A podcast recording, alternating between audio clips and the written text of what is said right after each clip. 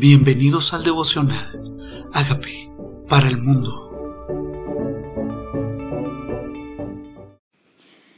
Levítico capítulo 25. El año de reposo de la tierra y el año del jubileo. Jehová habló a Moisés en el monte de Sinaí diciendo, Habla a los hijos de Israel y diles, Cuando hayáis entrado en la tierra que yo os doy, la tierra guardarás, guardará reposo para Jehová. O sea que nos enseñó a reposar el séptimo día, pero también quiere que la tierra repose. Él habla en el Sinaí, en el monte, diciéndonos, no solamente tú, sino también tu tierra. Dile a los hijos de Israel, diles, cuando hayas entrado a la tierra que te doy. O sea, que Dios me la entrega. ¿No será que me la entrega para que trabaje con ella, para que la esfuerce, para que la siembre? Dice, no, te la entrego y necesito que esa tierra repose. Dice, seis años sembrarás tu tierra y seis años podarás tu viña y recogerás sus frutos. Pero el séptimo año la tierra tendrá descanso, reposo para Jehová. No sembraréis tu tierra, no podarás tu viña. Lo que te dé suyo naciere en tu tierra segada, no lo segarás y las uvas de tu viñedo no vendimiarás. Año de reposo será para la tierra. Mas el descanso de la tierra te dará para comer a ti, a tu siervo, a tu sierva, a tu criado y a tu extranjero que more contigo, y a tu animal y a la bestia que hubiere en tu tierra, será todo el fruto de ella para comer. Hmm. No solamente es creerle al Señor que si descansamos un día a la semana nos va a proveer. Ahora es creer que si no sembramos la tierra un año, igual Él va a proveer.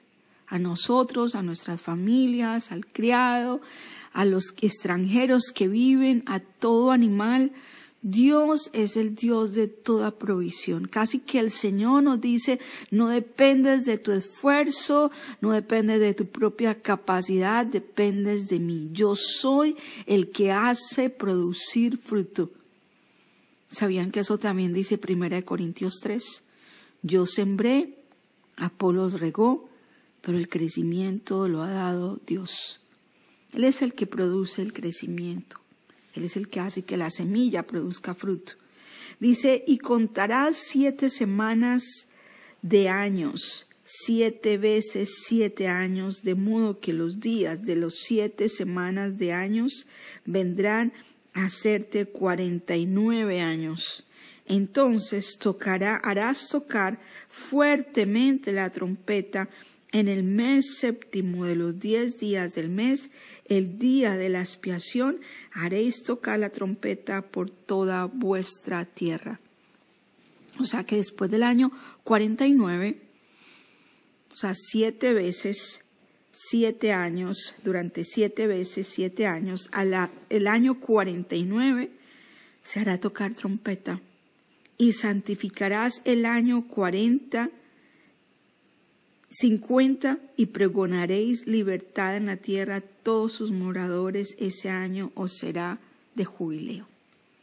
Ahora es el séptimo año, pero también después de siete veces siete años, o sea, el año cincuenta, es un año de gozo, de jubileo, de fiesta, de, de tocar trompeta. Y volveréis cada uno a vuestra posesión y cada uno volverá a su familia el año del jubileo. ¿Sabían que este año existía? El año 50 será jubileo, no sembraréis ni segaréis lo que naciere de suyo en la tierra, ni vendimiará sus viñedos, porque el jubileo santo a vosotros, el producto de la tierra, comeréis. O sea que habrá tanta bendición que no va a necesitar que trabajemos. Habrá tanto fruto que no va a necesitar nuestro esfuerzo ni nuestro sudor. El año 50 es de reposo. El año 50 es para disfrutar de lo que Dios ha dado. Dice, cuando vendimieres algo a vuestro prójimo o comprares de mano de vuestro prójimo, no engañe ninguno a su hermano. Dios entonces es amador de la justicia, del derecho, dice aborrecedor del atrocinio, dice en Isaías 59, aborrecedor de las cosas, de las pesas que no son con balanza justa. Dios ve todo, ¿sabían? Dios se da cuenta cuando abusamos del prójimo, cuando lo engañamos. Dice, conforme el número de los años después del jubileo, comprarás de tu prójimo, conforme al número de los años de los frutos, te venderá él a ti. Cuando mayor fuera el número de los años, aumentarás el precio, y cuanto menor fuera el número, disminuirás el precio, porque según el número de las cosechas te venderá él. Y no engañe ninguno a su prójimo, sino temed a vuestro Dios, porque yo soy Jehová, vuestro Dios. Dios ve cómo negociamos, Dios ve cómo vendemos, cómo compramos, lo conoce todo. Dice, yo soy Jehová, tu Dios. Él es el que ve todo, el que conoce las intenciones el que sabe lo que hacemos. Dice, temed a vuestro Dios. No lo hagas porque tu prójimo supo o no supo. No te escondas del policía si te vio o no te vio. No es la ocasión la que hace al ladrón. Es que nosotros vivimos para Dios en nuestro privado y en nuestro público, cuando se entera la gente y cuando no se entera la gente.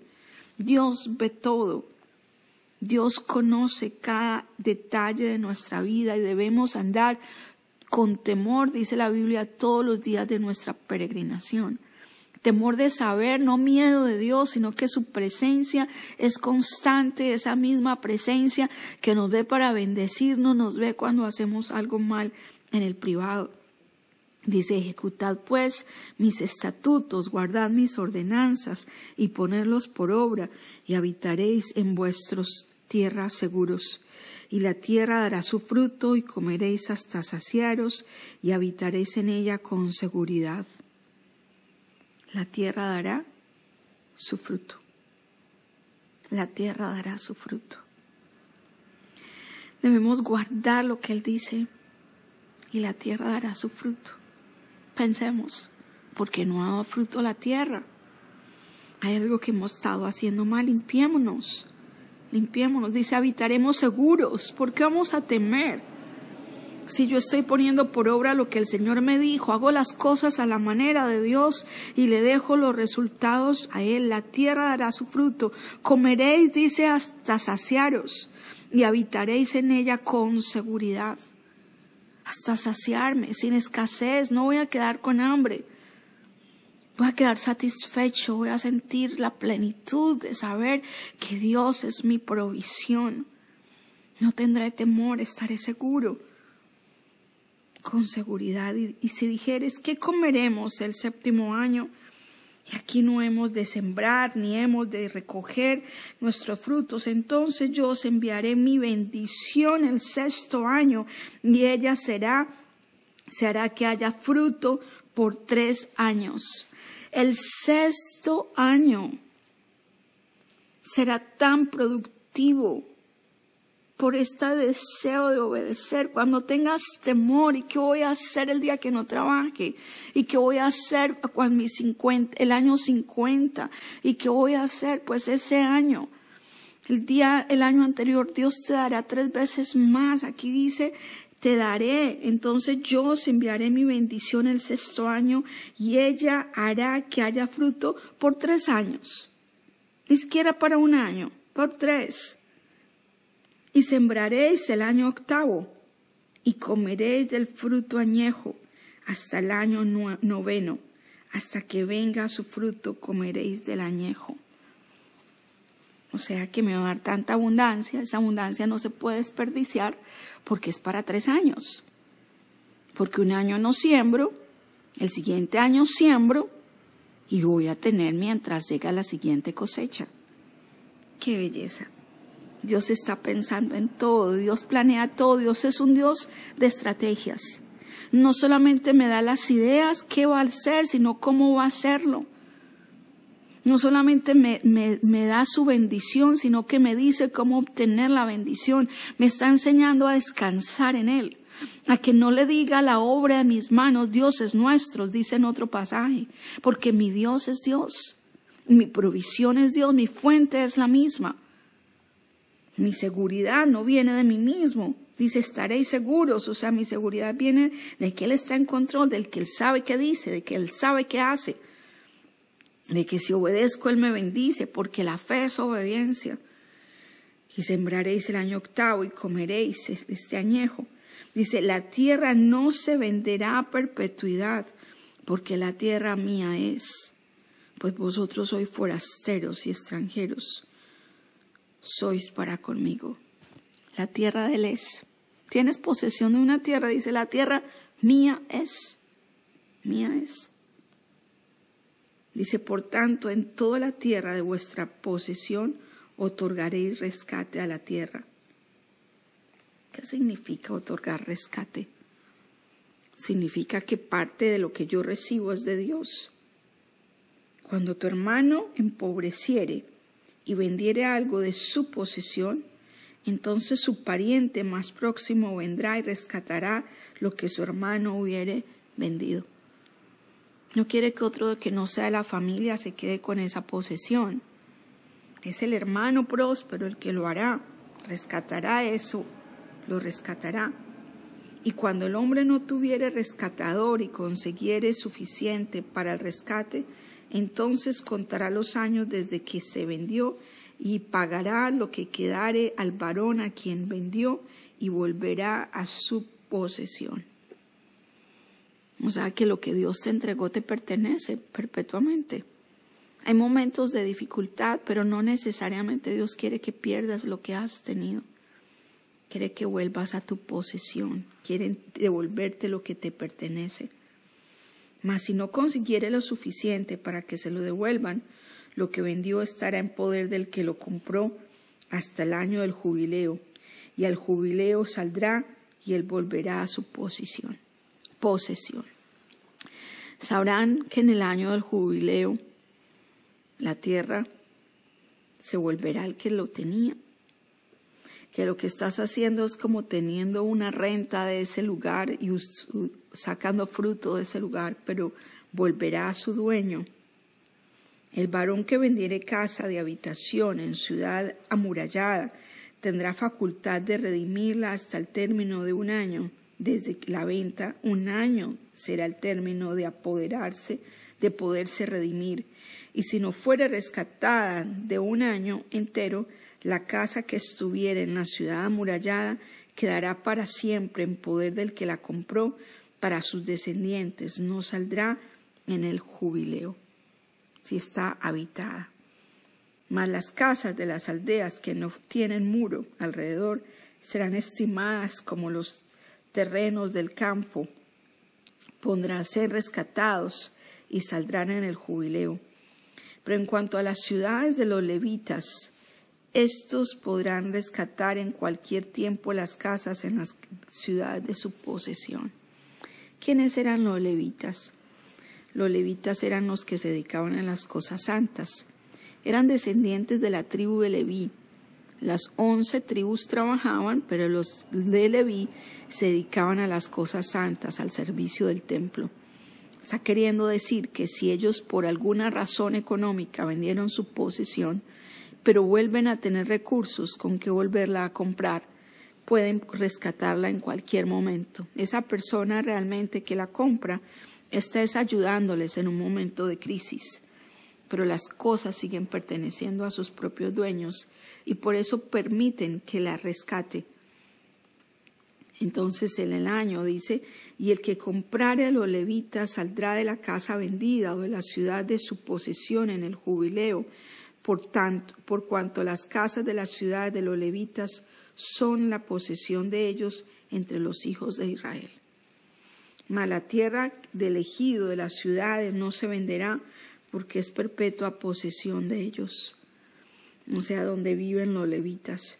Y cuando tu hermano empobreciere y se acogiere a ti, tú lo ampararás como forastero y extranjero vivirá contigo. No tomarás de él usura ni ganancia, si no tendrás temor de tu Dios y tu hermano vivirá contigo. pasado algún hermano tuyo por momentos difíciles, dice tu hermano vivirá contigo. No le darás tu dinero a usura, ni tus víveres a ganancia. Yo Jehová vuestro Dios, que os saqué de la tierra de Egipto, para daros de la tierra de Canaán, para ser vuestro Dios. Cuando tu hermano empobreciere estando contigo, se vendiere a ti, no le harás servir como esclavo. No, es tu familia. Aquí está hablándome el Señor cómo honrar a los tuyos, cómo honrar a tu hermano, es tu hermano, de tu sangre. Dios nos está enseñando relaciones, nos está enseñando a que nuestra familia no nos, no le damos dinero a usura, no, no ganamos interés de ellos. No le cobramos la comida que le damos. Como criado, como extranjero estará contigo hasta el año del jubileo te servirá, entonces será libre de tu casa, él y sus hijos contigo, y volverá su familia, su posición de sus padres será restituida, porque son mis siervos, los cuales saqué de la tierra de Egipto, no serán vendidos a manera de esclavos. No te enseñorearás de él con dureza, sino tendrás temor de tu Dios. Así tu esclavo como tu esclava que tuvieres serán de agentes que están en vuestro alrededor. De ellos podréis comprar esclavos y esclavas. O sea, ¿de quién? De los extranjeros, pero no de tu gente también podréis comprar de los hijos de los forasteros que viven entre vosotros y de la familia de ellos, nacidos en vuestra tierra, que están con vosotros, los cuales podrás tener por posesión y los podréis dejar por herencia para vuestros hijos después de vosotros como posesión hereditaria para siempre. Os serviréis de ellos, pero en vuestros hermanos, los hijos de Israel, no os enseñorearéis cada uno sobre su hermano con dureza. Cuán agradecida estoy de que ya no estamos en tiempo de esclavitud. Cuán agradecido estamos. Dice en, en el Nuevo Testamento que si alguno es esclavo de otro, procure en liberarse. Procure ser libre. Y Dios nos libertó. Gálatas capítulo 5, versículo 1 dice, si Cristo os libertó, ¿por qué os hacéis esclavos de los hombres? Ya, Dios no nos permite la esclavitud. Gracias Dios. Gracias porque esto perteneció al Antiguo Testamento y así sea extranjero. Qué bueno que sirva, que tenga donde trabajar, pero que no sea esclavo. Y el fuera, si, si el forastero o el extranjero que está contigo se enriqueciere y tu hermano está junto a él empobreciere y se vendiere al forastero o extranjero que está contigo o alguno de la familia del extranjero, después que se hubiere vendido, podrá ser rescatado, uno de sus hermanos lo rescatará o su tío o el hijo de su tío lo rescatará, o un pariente cercano de tu familia lo rescatará, o si sus medios alcanzaren el mismo se rescatará. O sea, él pagará el dinero por el cual fue comprado y será libre. O alguien de la familia pagará el dinero por el cual fue comprado y será libre. Eso es rescate. Hará la cuenta con el que se le compró desde el año que se vendió hasta el, hasta el año del jubileo y ha de apreciarse el precio de su venta conforme al número de sus años y se contará el tiempo que estuvo con él conforme al tiempo de su criado asalariado. O sea que parte de su esclavitud era pagando el precio de su propia libertad. Si aún tienen muchos años, conforme a ellos devolverá parte de su rescate del dinero por el cual se vendió. Y si quedare poco tiempo hasta el año del jubileo, entonces hará un cálculo con él y devolverá su rescate conforme a sus años.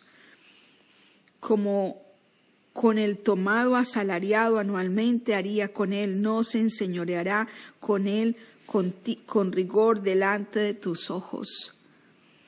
¿Qué, ¿Qué, podemos hacer? La actitud. No puedes aprovecharte del otro, no puedes hacerle bullying al otro, no te puedes enseñorear del otro, así sea tu esclavo. No, no te enseñorearás de los demás. Dice, aún delante de tus ojos. Dios ve todo, y si no se rescatar esos años en el año del jubileo, saldrá él y sus hijos con él, porque mis siervos son los hijos de Israel, son siervos míos.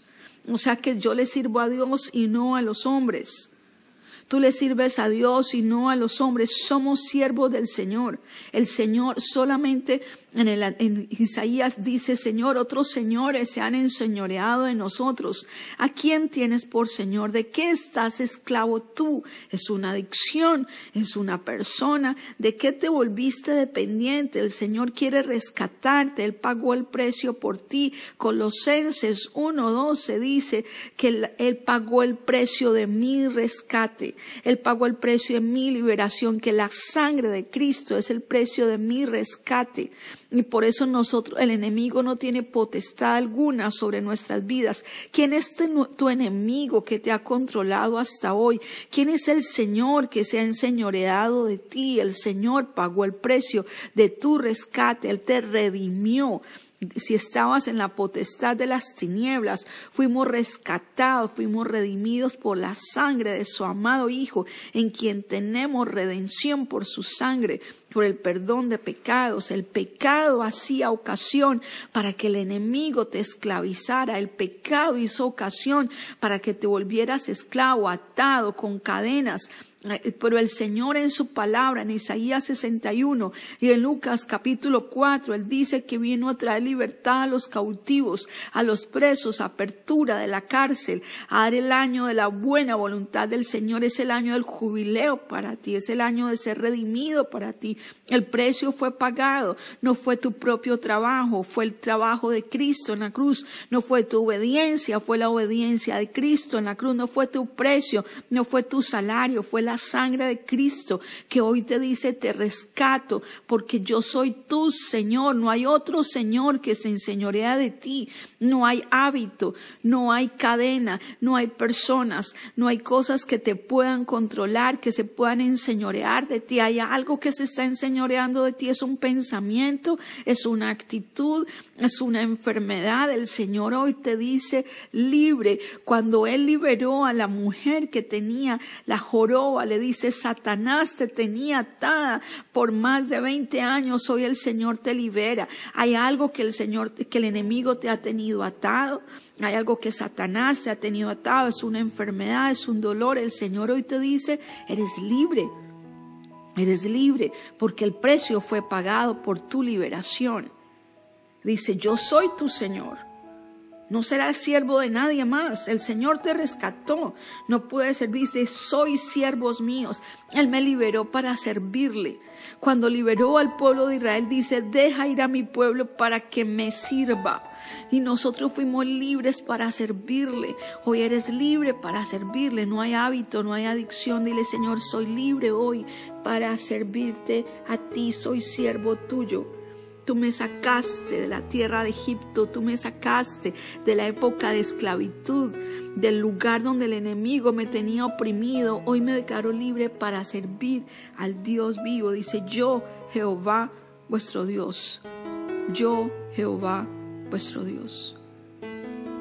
Dile, Señor, perdóname, yo mismo permití esa esclavitud. Mi pecado fue la ocasión para que el enemigo me oprimiera. Hoy renuncio a mi pecado y cierro toda puerta, Señor, hoy cierro toda puerta al pecado para que el enemigo no tenga poder para enseñorearse de mí. Hoy renuncio al pecado y cierro toda puerta para que el enemigo no me oprima. Y te doy gracias por la muerte de Cristo en la cruz, que fue el rescate por mí. Reconozco que tú eres mi Señor y mi Salvador. Y te pido que hagas de mí la persona sana y libre que tú quieres que yo sea. Gracias por entrar a mi vida. Amén.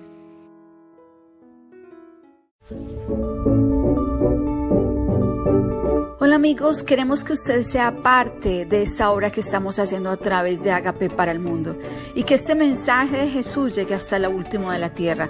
Si quieres donar en nuestra página web puedes hacerlo en agapeparalmundo.org o también a través de Cele en agapeoficial.gmail.com. Dios bendiga tu generosidad.